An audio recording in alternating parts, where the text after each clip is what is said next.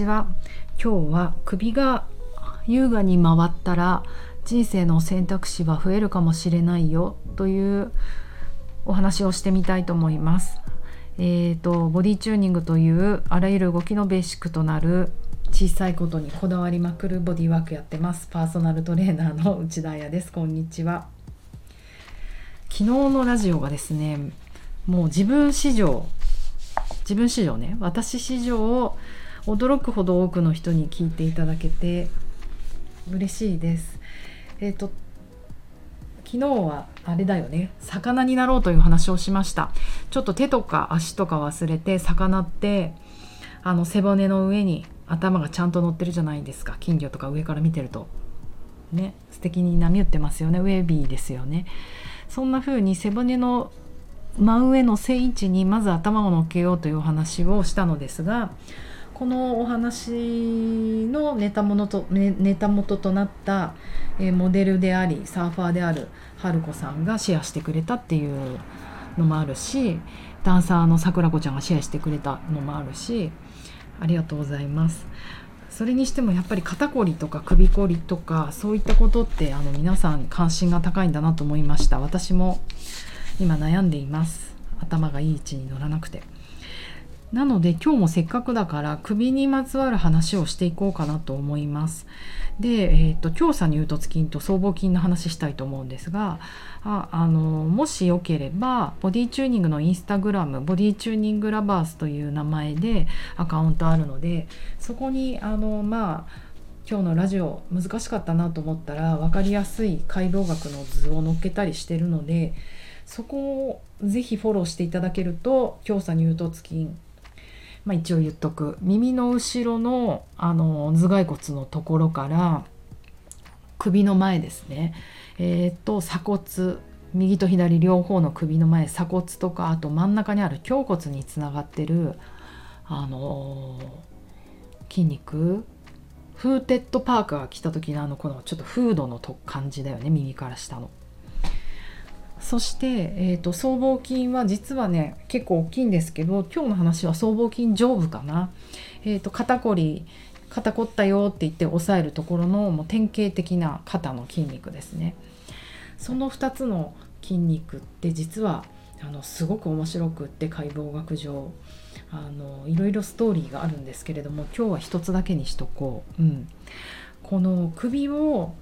回す？辺りを見回すって感じですかね。右左を見る時って何の筋肉がやってるかっていうとまあお大体はこの強鎖乳突筋と後ろの僧帽筋がやってます。昨日もお話ししたんですが首の筋肉ってねあの野菜のアーティチョークみたいになってて何層にもなってるんですよ。その首の外輪をあの形成するのがこの強鎖乳突筋と僧帽筋なのでこの外側の連携した動きものすごい関係があるこの2つの筋肉は。だからこの筋肉が収縮してると、まあ、あの強鎖乳突筋がすごい収縮してるとフォワードヘッドポスチャーなんか猫背で顎が上がって前に出るっていう典型的なこう老人っぽい姿勢になっちゃったりとかあとは私結構顔をグッて引いてしまう。だから首がすごく長くは見えるんだけどスワンネックって言われて。でもあの何て言うのかなこの筋肉の収縮と弛緩がうまくできてない伸びきっちゃってる部分があるってとこなんですね。僧帽筋が弱いのか。なうん。もうだからね人によっていろいろな首の形実はあるんですけどバランスが大事なんですね。で、えーと、この筋肉って赤ちゃんが一番初めに使う筋肉だと言われてるんですね。赤ちゃんが行う一番初めの行動って、まあ、ハイハイじゃないですか。うん、そのハイハイして、まあ、ハイハイするにあたって背筋とか手の力とか足の力とか使うけれども頭を上げますよね。ああそこに面白いおもちゃあるかな。お母さんの声するかなって、まあ、どこまで考えてるか分かんないけど。頭を回転して視野を広げていくっていうことをやる時に使う筋肉。この強鎖乳突筋でも支え僧帽筋でも支えてるんですね。だから私たちが一番初めにね取る行動使う筋肉なのかもしれない。行動の始め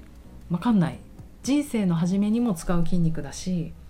こう考え人は気づいちゃった。行動の始めにも使う筋肉なんですよ。じゃあもうちょっと原始的な話に戻すと今日は哺乳類四つ足動物の話です。アフリカの草原をまあ、なんかいつもこのてあの例言ってるけど好きだから言わせてください。アフリカのサバンナ草原を思い出していただいて、まあ、そこには百獣の王ライオン？チーターがいます。チーターは時速90キロで走りますがまずチーターもこの首を優雅に大草原を右から左まで見渡して今日のご飯いや嫌な言い方しちゃった。今日の獲物はいないかなって言って獲物を探す時にこの筋肉使いますよね。首を回します。そして獲物今日の獲物いたって思ったらその首で回して頭蓋骨動かして目でその獲物を割って捉えたらそこからもう頭首の骨背骨ってこう続いてってわーってこう走りながら追っかけていくという図。はい。そしてその相手のじゃあ例えば今日はカモシカにしましょうか。カモシカさん。チーターに狙われたらまずカモシカがすることは何かというともうあの弱肉強食の世界だからチーターと戦うカモシカなんてなかなかいないと思うんですよ。だからファイトアフライトのチーターファイトできたからカモシカは逃げる、まあ、そういう原理じゃないですか。だから逃げるための見通しの良い場所を探すんです。その時に首を右から左に左から右にと旋回して自分の逃げ場所を探す。目でああそこのスペース行けるなとかあこれぐらい距離があれば、えーと、チーターを巻いてあの群れに戻れるなとかそこで判断して頭の動きが止まる、えーと、目でしっかり見る。そしたら頭がついてって体がついてって走って逃げるっていう図ですね。同じですね。でこの逃げるばかりのカモシカさんですがカモシカにもやっぱりいい体のメリットがあってなんかねあれなんだってジグザグ走行をすると。要は何でジグザグできるかっていうと機敏である敏捷性がある。そうですよね。なんかバンビとかってぴょんぴょこぴょんぴょこ楽しそうにあの漫画でしか見たことないですけどバンビ。跳ねてるイメージがありますよね。まさにジグザグできるほど機敏で敏捷性があると。でこれができるとチーターの追撃をかわすことができるんですって。チーターはね時速90キロで走れるけれどもこの機敏と敏捷性はないと。プラスカモシカさんは持久力があるみたい、うん、だからチーターは残念ながら強い強くて時速90キロで走れるんだけど獲物を逃すじゃないですか。わーって走ってっちゃった獲物。獲物を逃すともう疲れ切ってしまって次の狩りに出かけるまで相当お休みしてないと出かけられないんですって。なんか私にそっくりです。私もわーって仕事して疲れ果ててもう何日も何日もプラプラしてまたガーって働くみたいな。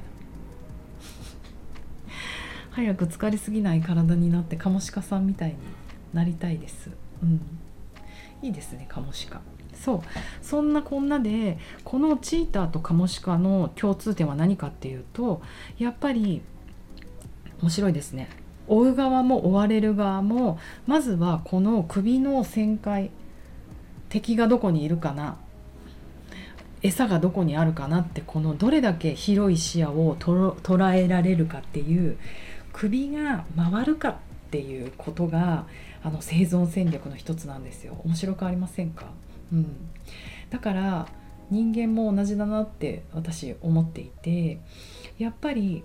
うーん緊張した時にまあ、この話は明日にありますが僧帽筋と,、えーと、強鎖乳突筋って影響を受けやすい。グッてこうやっぱり喉を締めるような首がクッて締まるようなクッて歯食いしばったりするじゃないですか。そうするとこの筋肉に緊張が走ると首が回らない。面白いですよね。借金で首が回らないとももう言うもう本当に素敵な素敵じゃない。的を得た表現だなと思うんですけど緊張してる人驚愕反応怖いなと思ってる人ってあのもう頭を動かさないようにしてると思うんですよ。本能的に頭を守るっていうのもあるし恐怖で凍りついていると、うん、そうなるとやっぱり首が回らないんですね。だからあの大草原の見通しの良い場所逃げられる場所あの村にあの群れに追いつけるとか自分の逃げ道がね見つけられなくなるんですよ。うん、人間も一緒だなと思います。まあちょっとこの話してもいいのかなって迷ったけど私の信頼してる生徒さんだからしちゃおう、えーと、ボディ受精のお話なんですけれどもえーと、かわいいかわいいボディチの生徒さんですが、えーと、1年ぐらいかけて勉強してくださってるんですけどボディチューニング3日のコース受けた後にレポート提出というテーマがあるんですね。でそのそうすっごい面白いけどコース中はあんまりそんなトラブルとか起こらないんだけどこのレポート提出にあたってものすごいドラマが起こるんですよ毎シーズン毎シーズン何かドラマが起こると。うんでも今回もまたちょっと一個ドラマがあって面白かったんですけど、えーと、一応レポートにも一応というかものすごいお決まりの、えーと期限があります提出期限が。うん、もう時間も決まってんの夜の8時って。うん、でポスト投函厳守この理由が金婚金婚あのバイク便とか郵便屋さんでインターホン鳴らされるとあのこっちもなかなか困りますしプラス私もなんか家にいないことが多いのでスタジオにずっと人がいないことが多いので受け取りが難しいと。っていうねこっちの都合もあったんですがまああんまり私がポスト投函の意味とかを説明できてなかったのでまずねその提出う、うん、がうまくいかなかったその締め切りの前の日ぐらいにとある子から連絡があって「あのあやさんあの郵便局持ってったんですけれども明日届かないかもしれません」って言われたんですね。で、何のことだろうって思ったんだけど結局何だったかっていうと彼女は何て言うのかなちゃんと配達便お金を払って高いお金をちょっと高いお金を払って配達便にしちゃったとただの普通郵便じゃなくて配達便にしちゃったでも締め切り日が金土曜日だったのでこの配達便で頼んで土曜日に届かないと日月は絶対配達してくれないのであ日月じゃない土日は配達してくれないのでさらに遅れて3日ぐらい遅れた月曜日になっちゃうっていうことになっちゃったんですよ。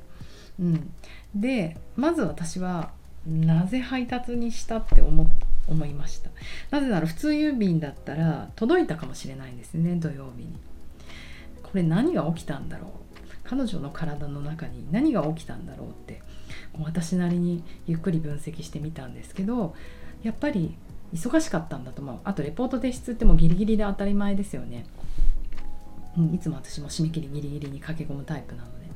その気持ちはわかる。だから交感神経優位だったからあの、まあ、簡単に言うと選択肢が広がらなかった。彼女の思い込んだあの一つのやり方にこだわってしまった。この場において彼女のプライオリティは多分確実にあやさんの手に大切なレポートを渡したいって気持ちが強くなっちゃったんだと思うんですね。でもまあ私の立場としてのプライオリティはとにかく締め切り、うん、やっぱりどんなにいいクオリティのレポートでも締め切りを過ぎたら読まれないものだと思うんですよ。卒論も雑誌の原稿もそうじゃないですか。やっぱり期限遅れたらね出ないんですよ雑誌も。だからあのそこはもうクールに諦めてリテイクすればいいじゃんぐらいな気持ちで私はいるんですけどやっぱそんな頑張りたいですよねみんな。だからそこで彼女は何が何度も届けたいと思ってしまったけれども冷静に考えてみたら普通郵便で普通に送ったら次の日届くかもしれないっていう可能性を見落としたのとあともう一つは東京在住だしそんなに1時間もかかるようなとこに住んでないわけだから手で持ってくればいい。なんかこの手でポストに突っ込めばいいっていう選択肢が見えなくなっちゃったっていうのは何でだろうってね周りの人みんなあのその方の家族の方も何でだろうって言ってたって言うんだけど本当ね本人は無我夢中になっちゃうとその可能性が見えなくなっちゃうんですよね。首が回らなくなっちゃう。いろんな可能性があるのにいろんな出口があるのにいろんな逃げ道があるのにいろんなやり方があるのに。そう。だからあこれもう自分に向かって言ってます。私もそうなるんですけれども首が右左っていつも優雅に回るように心の状態自律神経の状態もそうだし強鎖乳突筋と僧帽筋がいいトーンでアーティチョークの外側みたいに、うん、存在してると人生いろいろ切り開けるんじゃないかな忙しい時ほど首を回して辺りを見渡そうって思いました。あ、落ちたかな今日ネタ。とりあえず、えー、とまた明日ももっと面白い話があるので今日さ乳突筋と僧帽筋の。その話したいと思います。では皆さん辺りを見回して良いフライデーナイト。いい人いるかも。じゃあね